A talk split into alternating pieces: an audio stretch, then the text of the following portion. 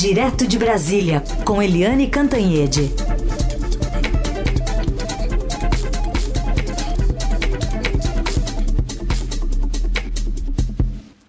Oi, Eliane, bom dia. Bom dia, Heisen, Carolina, ouvintes. Oi, Eliane, bom dia.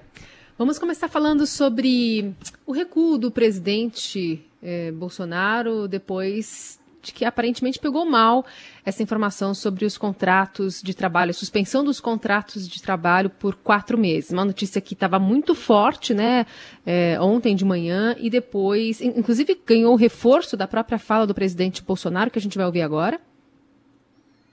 Flexibiliza mais ainda a CLT, é uma maneira de, de preservar empregos, tá? diminui a data do aviso, o tempo do aviso prévio, permite que se entre em férias agora, que é melhor do que ser demitido. Basicamente, é por aí essa, essa nossa medida. E depois o presidente voltou atrás. O próprio ministro Paulo Guedes conversou com a Adriana Fernandes, repórter aí de Brasília, sobre esse assunto, dizendo que foi um pedido do próprio Bolsonaro para retirar essa medida provisória, né? Pois é, é, Ontem foi um dia de recurso do presidente é, Bolsonaro, porque ele é, sentiu o drama na questão aí do, da decisão que veio do Ministério da Economia, mas endossada pelo presidente da República, é, anunciada pelo presidente da República, de suspender os contratos de trabalho por quatro meses. A explicação oficial do governo tinha sido de que é, precisava preservar as empresas para que as empresas não quebrassem e pudessem continuar empregando depois. Só que quatro meses, o mundo inteiro, se vocês olharem, todos os países do mundo estão é, é, preservando os empregos e preservando os trabalhadores. É, há pelo menos 45 países que estão é, jorrando dinheiro para proteger os empregos e os trabalhadores nessa crise que não é apenas de saúde, mas que é também uma crise na economia. E o Brasil estava fazendo exatamente o contrário, né? É, dando ao direito é, das empresas é, suspenderem os seus contratos de trabalho, ou seja, as empresas se livravam da confusão, né? As empresas se saíam bem nessa e os empregados quatro meses sem empregos, é, portanto, sem salário.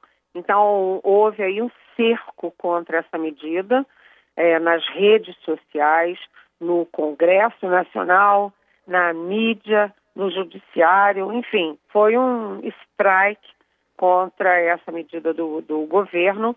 E aí o, o presidente disse que assinou sem ler. Né? Depois, o assessor do Ministério da Economia disse que foi um mal entendido, que não era bem assim. Mas, no fundo, no fundo, quem é, deu o pulo do gato, quem contou a verdade, foi o ministro Paulo Guedes, na entrevista para Adriana Fernandes, como Carolina acaba de dizer, porque é, o ministro é, é, Paulo Guedes disse claramente que o presidente chegou para ele e disse: Olha tira porque eu estou apanhando. Ou seja, o presidente da República não voltou atrás porque era duro com os trabalhadores, porque seria injusto com o trabalho, seria na velha guerra, né, capital-trabalho, ele estava tomando as dores do capital e deixando os trabalhadores ao léu. Não, não foi por causa de nada disso. Mais uma vez, o presidente é, voltou atrás porque estava apanhando. E quando ele fala apanhando, é que ele está apanhando das redes sociais, está apanhando dos próprios apoiadores dos próprios bolsonaristas. Foi assim, por exemplo, eu lembro para vocês quando teve aquele nazista fazendo aquela é, aquele vídeo nazista completamente alucinado é, da que era secretário da cultura. O presidente demorou, demorou, demorou a demiti-lo e quando demitiu não foi porque era um vídeo nazista, não foi uma, é, um, um, uma crítica, uma ojeriza dele, como foi a ojeriza nacional, à questão do nazismo e do vídeo, mas porque houve uma pressão enorme nas redes sociais. O presidente, portanto, mostra mais uma vez que é suscetível à pressão das redes sociais. E tirou. Tirou isso, agora vamos ver é, se vem outras medidas complementares, já que tirou essa. Mas, é, enfim, ontem, como eu disse, foi um dia de recuos do presidente. O Eliane, até confirmando isso que você acabou de falar, ontem uma, uma das principais hashtags do Twitter era, por causa desse tema aí, do corte de salários, era Bolsonaro genocida. Ficou boa parte do dia. E, e à medida que você for ler lá, está escrito que as empresas poderão uh, compensar. Poder compensar não quer dizer que deve compensar, que é obrigada a compensar, né, Helene? Ou seja, você tem uma crise, né, Heisen? Uma crise em que as empresas estão realmente sendo muito atingidas e os trabalhadores estão sendo muito atingidos. E aí o governo toma as dores das empresas e joga os, joga os trabalhadores ao mar. Isso é na contramão de uma coisinha chamada justiça social. Né? É, no, pior momento, todo mundo preocupado com as famílias, com os mais pobres, com os mais miseráveis, e puf, o governo joga os trabalhadores é, pela janela, e isso né, dentro de um contexto em que o governo já é muito criticado por ter medidas. É, e, a, e todas as manifestações do presidente são muito a favor dos empresários. Ele já falou, coitados dos empresários brasileiros, coitados, como é difícil é, produzir no Brasil. Ele sempre toma as dores do lado do capital. Você nunca vê o, o presidente tomando as dores do pobre, do coitado, do trabalhador que ganha pouco, trabalha muito, pega condições é, completamente desconfortáveis durante longo tempo, é, tem condições adversas, né? E nunca vê o presidente falando na questão de direitos e na questão da danada da justiça social, que é tão preciosa no nosso Brasil, não é? É isso. Bom, mas saiu no Diário Oficial já, né? Então esse dispositivo foi retirado. Mas, olhando o Diário Oficial, tem outra novidade hoje, né, Helene? É, hum, o Diário Oficial hoje tem outra novidade, né? O Diário Oficial hoje tem uma outra novidade que é o seguinte: é, o presidente suspendeu o acesso à informação. Sabe aquela lei de acesso à informação é, que os jornalistas usam para arrancar é, informações do governo para exigir transparência.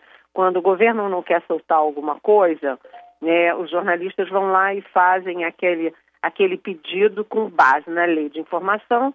Quer saber quanto foi empregado em tal coisa, quanto pagou naquela outra coisa, etc.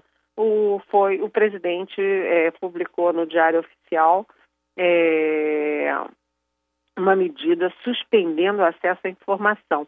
É uma medida provisória, é, dizendo que todos os órgãos e, e entidades da administração pública que tenham funcionários em home office, em quarentena, é, estão dispensados da, da lei do acesso de informação. É, é estranho, né? É estranho. É, a única coisa que está preservada é, são as medidas de, de combate ao coronavírus. Mas isso está causando estranheza. O que, que será que tem por trás disso? Será que é porque não tem mão de obra para oferecer informação, para responder aos pedidos? Será que isso justifica? Ficou uma pulga atrás da orelha e esse vai ser um dos assuntos hoje em Brasília que vão esquentar aí muito o clima, porque todo mundo vai querer remexer para tentar entender essa medida publicada também no Diário Oficial. É, e é bom lembrar que qualquer pessoa pode fazer esse, esse pedido, né, para o poder público. Não é uma. É, não é só jornalista. Le... Foi bom, bem Exatamente, lembrado. não é só jornalista. Qualquer pessoa pode fazer qualquer pergunta para o governo e ele tem a obrigação de responder. Pelo menos agora é, ele conseguiu esse, essa decisão, né? Vamos ver o que, que vai acontecer e se também pode ser que seja uma, uma medida que volte atrás, né? Vamos acompanhar ao longo do dia. E um assunto que a gente trata aqui também, Eliane. Ontem nós percebemos um tom mais ameno do presidente Bolsonaro em relação, no, em relação ao trato dele com os governadores, uma corda que você já havia analisado aqui nessa semana, que estava cada vez mais esticada. O que, que fez o presidente mudar de tom? Pois é, é outra coisa. O presidente, é, a gente sempre tem falado aqui, né, Carolina, Heisen, ouvintes, a gente tem sempre falado. O presidente começou considerando que a coronavírus, isso tudo era uma fantasia da grande mídia. Depois ele falou que estava tudo superdimensionado. Depois ele falou que era histeria e convocou manifestação. Depois se encontrou com manifestantes, tocou todo mundo e celular de todo mundo ali na porta do palácio. Ou seja, ele não estava dando a menor bola para a crise do coronavírus. Só que a crise cresceu. Né? Hoje você já tem uma estimativa aí de 15, é, 15 mil mortes no mundo. 15 mil mortes no mundo. E aqui no Brasil, até ontem, 34 mortes. E a doença está crescendo muito rapidamente, a contaminação muito rapidamente, num, num nível parecido com o que aconteceu na é, Itália, que é o país mais afetado de todos os países do mundo, a Itália é o mais afetada e a gente está com uma curva parecida com a Itália. Então, eu acho que o presidente é, ou foi convencido de que a coisa é grave ou caiu a ficha. Mas o fato é que o presidente, nessa desconsideração, nesse, nessa posição dele de considerar que não é tão grave assim e tal, ele foi batendo de frente com os governadores, porque ficou muito óbvio que eh, os governadores estavam assumindo a linha de frente. Né? A gente viu muito o governador João Dória de São Paulo, o Witzel do Rio de Janeiro, mas não foram só eles. Né? Os governadores do Nordeste, os governadores do Norte, como o Helder Barbalho, que a gente citou aqui ontem, que é o governador do Pará, todo mundo assiste, assumindo o protagonismo, assumindo a dianteira, aí bateu ciúme. Bateu ciúme no presidente Jair Bolsonaro é, então a gente não sabe se ele foi aconselhado, se foi por ciúme, se caiu a ficha, mas o fato é que ele ontem mudou de tom. Ele antes estava acusando os governadores de, de estarem é, quebrando o país, parando o país, e que ele estava mais preocupado com a economia do que com a saúde. E os governadores estavam mais preocupados em salvar vidas do que com a economia neste momento. Então havia ali uma distinção entre os dois e agora o presidente baixou um pouco a bola. Ele fez vídeos conferências ontem com governadores do Nordeste, com governadores do Norte, é, e depois ele não deu entrevista, não quis pergunta, até porque ele não queria responder sobre a suspensão de salários, né, suspensão de renda de trabalhador por quatro meses. Mas ele fez uma manifestação rápida é, à imprensa, a comunicando a liberação de 88,2 bilhões de reais para estados e municípios. É, na verdade, desses 88,2, em torno de 20 bi já são de medidas que já haviam sido anunciadas antes mesmo da doença chegar ao Brasil. É, esses 20 bi, 20 bi são de medidas que estão no Congresso Nacional e que talvez agora sejam, enfim, aceleradas é, no Congresso. Vamos torcer que sim.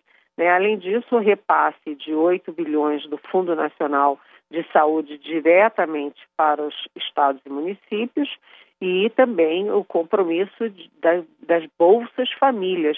No Nordeste, por exemplo, o Estadão fez uma matéria mostrando que o, o governo tinha parado de liberar, de autorizar novos, novas concessões de Bolsa Família e quando liberou, só é, 3% das liberações tinham sido para o Nordeste, que a gente lembra que é o Bolsão Vermelho, é o Bolsão ali de, de oposição ao governo federal.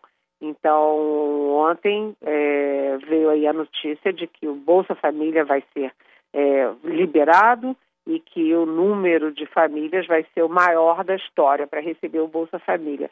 Enfim, agora uma questão só para completar, é que eu achei o gestual do presidente ontem é, um gestual para a gente refletir, porque quando ele foi anunciar as medidas, ele estava desconfortável, parecendo inseguro, é, inclusive assim, se mexendo, ele estava, sabe, quando você não não está à vontade no seu papel naquele momento, é, aí pode ser que sejam as pesquisas, que ele diz que não acredita em pesquisa, mas pesquisas há, né, e também os panelaços que se repetem, é, que estão se repetindo todo dia, é, principalmente nas capitais. O fato é que o presidente teve que ceder.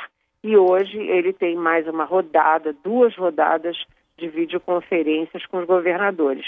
É, me parece que são do Sudeste e do Sul.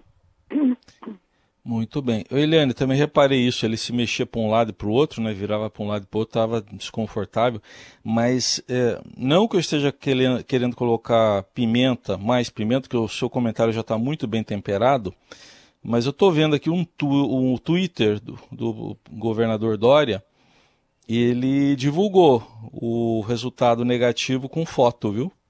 Tem uma foto aqui do, do negativo para coronavírus, é.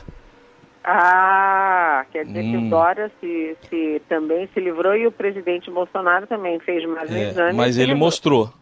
Tem, ele tem, mostrou. Tem a foto é, não precisou de lei de acesso da informação, né? Não. Aliás, gente, nós precisamos fazer um comentário, né? É, além do Dória estar tá cutucando o presidente toda hora, né? O Dória entrou ali, o Dória deve ter pesquisas mostrando que está no momento é, é, adequado ou apropriado para bater no presidente, porque ele toda hora dá uma estocada e o presidente devolve, mas eu queria fazer agora uma, uma referência do, do Dr. Davi Uip. Dr. Davi Uip é por essa ironia é, cruel da vida, né? O Dr. Davi Uip passou a vida inteira dele é, cuidando às voltas com bactérias, com vírus, com infectados. A vida inteira dele foi isso. Ele é um estudioso disso, é, é um homem que trabalha dia e noite em função disso. E o que, que a gente vê agora? Dr. Davi Uip também contaminado, o teste dele deu positivo para coronavírus. E fica aqui o nosso abraço, doutor Davi Wip, que tem feito um grande trabalho e é um homem que merece toda a nossa admiração e todo o nosso respeito. Muito bem. Ó, tem pergunta aqui dos nossos ouvintes. Tem uma aqui do Uh, José Carlos, ele comenta a respeito de uma informação que a gente falou mais cedo do presidente da Câmara, o Rodrigo Maia, que defendeu uma redução de salário nos três poderes para ajudar a economia. Atualmente o salário bruto de deputados e senadores é de 33 mil reais. É, ele quer saber o seguinte. Hum. É, é, ele quer saber o seguinte: é difícil entender se a medida é legítima ou é eleitoreira, só para fritar o governo federal. Até que ponto é picuinha, até que ponto é sincero? Ajuda a gente, Eliane, diz o José Carlos.